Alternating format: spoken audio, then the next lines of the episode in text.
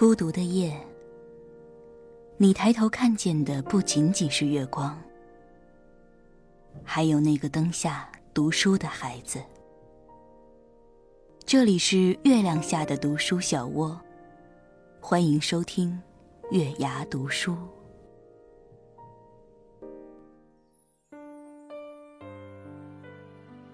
晚上好，我是品月，欢迎收听月牙读书。记得搜索喜马拉雅、荔枝 FM 和考拉 FM，均可收听到我们的节目。也可以添加我们的微信公众账号“月牙读书”，回复“音乐”可收取到当天节目中的音乐哦。今天要跟大家分享一篇文章，出自周鸿祥。所有的不开心都是要付费的。我曾经有过一段非常不开心的时光，或许是因为工作，或许是因为感情，又或许是些微不足道的小事，但总归打不起精神来。在办公室如坐针毡，走在路上也觉得愁云惨淡，根本没有任何心思看完一部剧，甚至连早上起床也会觉得非常生气，质疑生活，也开始质疑自己。那时候我住在古北，周围都是日本人，邻居上下楼时时刻刻能听到他们用日语问好道别。当时我所在的公司在徐汇，不远，地铁可以直达，从水城路到徐家汇不过二十来分钟，所以我上班从来不匆忙。隔壁的日本男人总是西装革履，提着公文包出门。看见我会情不自禁地说一句“哦哈哟”，他笑得很诚恳，但是我总是苦大仇深地看着他，甚至连一点回应都没有。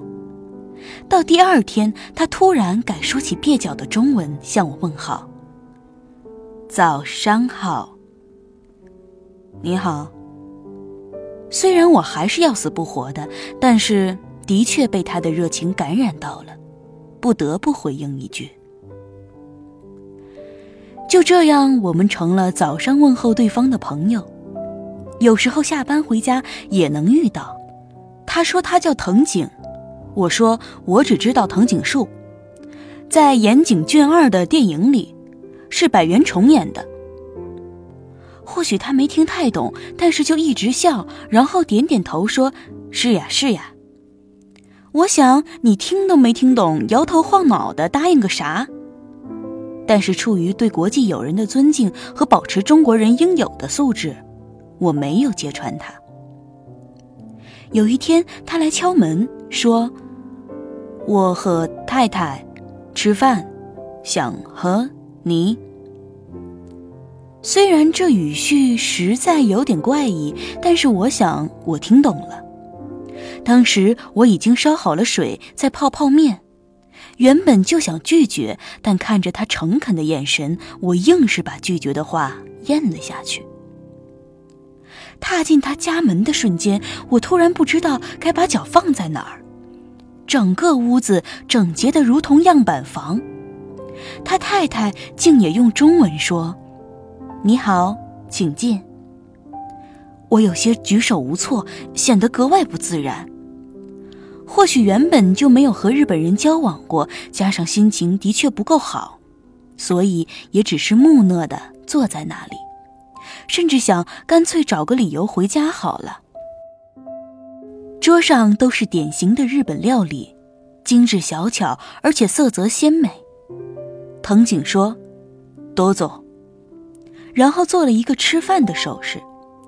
我不好意思的点点头，然后听他问。你一个人吗？我又点点头，他又不觉地说了一句：“傻逼西呢。”我当时差点跳起来，我说：“你才傻逼兮兮呢！你怎么骂人呢？”这时他太太似乎注意到我的脸色，立刻解释道：“是寂寞的意思。”我似信非信地看着他，又不想表现的无知，也就没再表现出过多的生气。他太太原来是和中国客户对接的产品经理，所以中文比较好。虽然不流利，但是基本上交流是没问题的。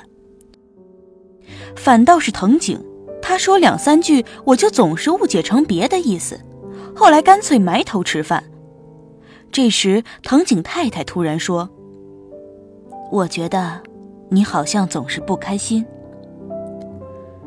我抬头望了他一眼，说：“有吗？没有吧？”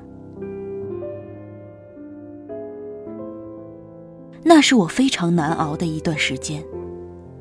工作上遭遇瓶颈，不管怎么做，似乎都得不到上级的认可。即使别出心裁的想要做出一些不一样的事情来，结果却适得其反，弄巧成拙。有时候面对一堆事情，做到晚上九十点，办公室剩下自己一个人，回家的路上才注意到女朋友的未接来电和短信，回过去只能惹来更多的争吵。最后不欢而散。回家躺在沙发上一动不动，郁郁寡欢。电视里还放着狗血的相亲节目，那些成功的男人站在台上等着女人们亮灯灭灯，而我这样的人，估计连站在那儿被选的资格都没有。我怎么会开心呢？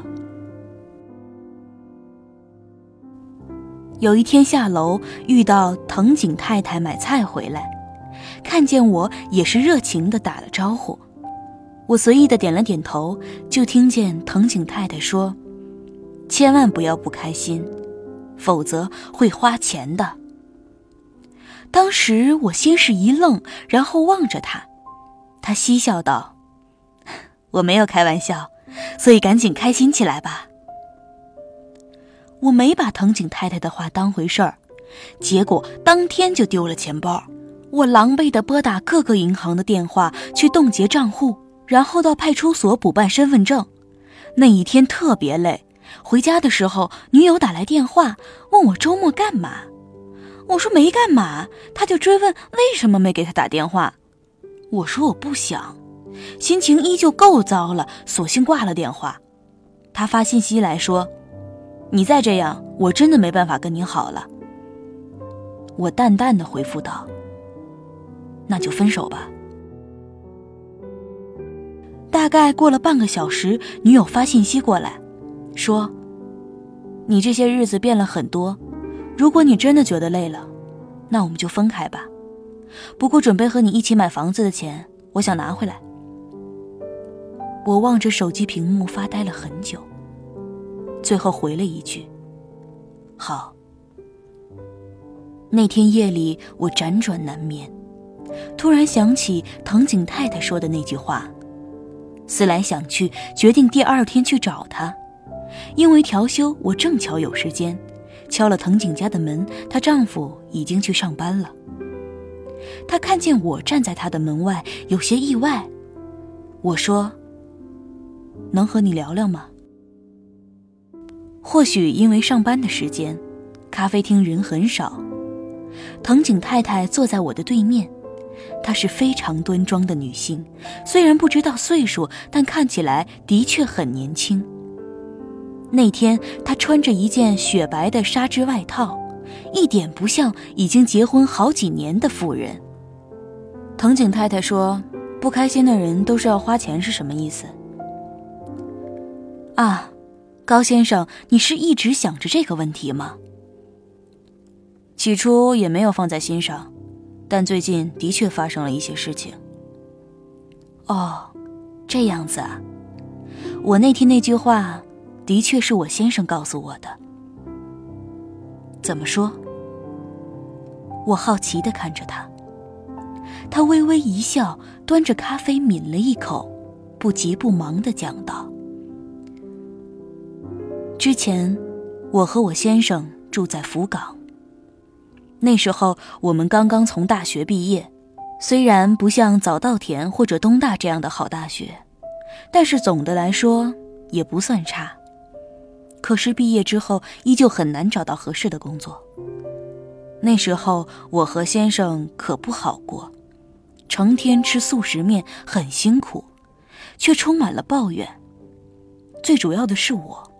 当时已经快撑不下去了，我先生却说，不开心的话是要给上天交钱的。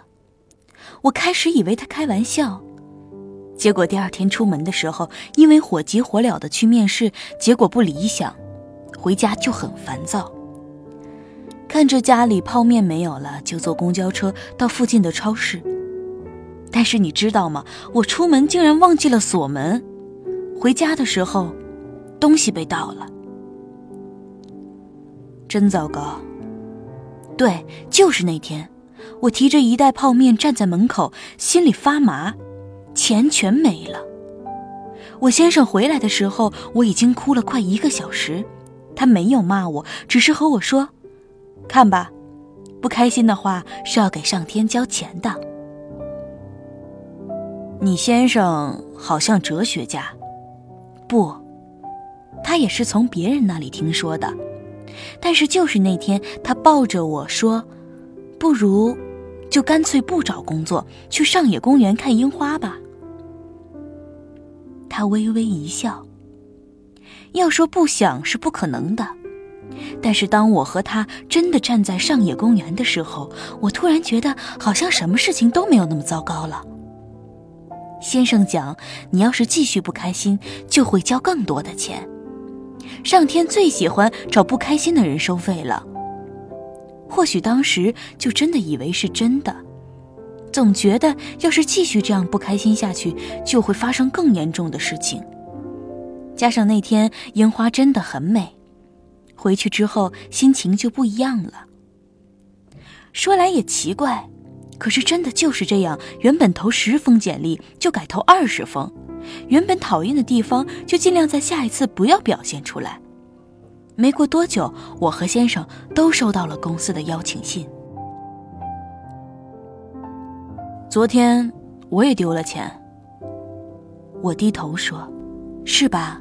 果真是这样呢。”我还有些朋友，他们不开心的时候就会忍不住买东西或者伤害自己。最后终归都是要花钱来解决，时间久了就觉得这句话挺有道理的。因为不开心，事情比原本计算的还要糟糕；不加薪，反而因为心情不好迟到而被扣钱；和女友计划好的未来也立马被打乱，甚至不留神就会丢东西，果真朝着非常不利的方向发展。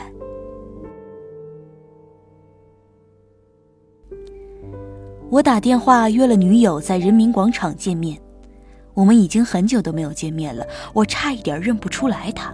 他黑着脸看着我说：“叫我出来干嘛？”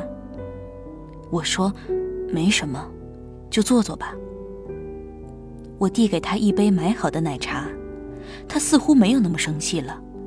然后我们聊了天，聊了我们似乎长久都没有聊过的对方。